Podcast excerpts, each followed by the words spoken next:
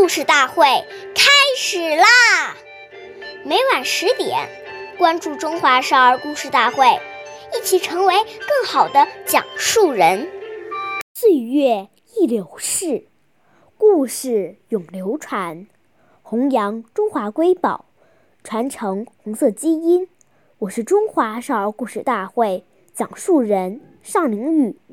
今天我给大家讲的故事是《故事大会》。红色经典故事第十六集，任弼时获得纺线比赛冠军。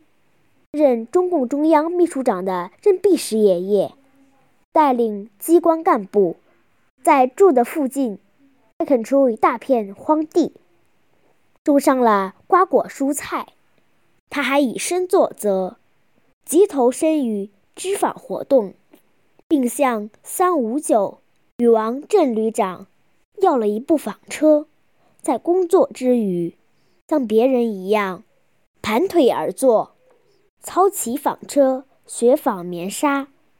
他以坚韧不拔的毅力反复练习，经历了一次又一次的失败，直到累得直不起腰，终于成为一位纺纱高手。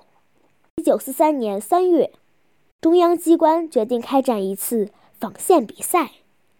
比赛进行了整整三个小时。碧石爷爷，他所纺的沙被评为第一。感谢大家的收听，关注中华少儿故事大会，一起成为更好的讲述人。我们下期再见。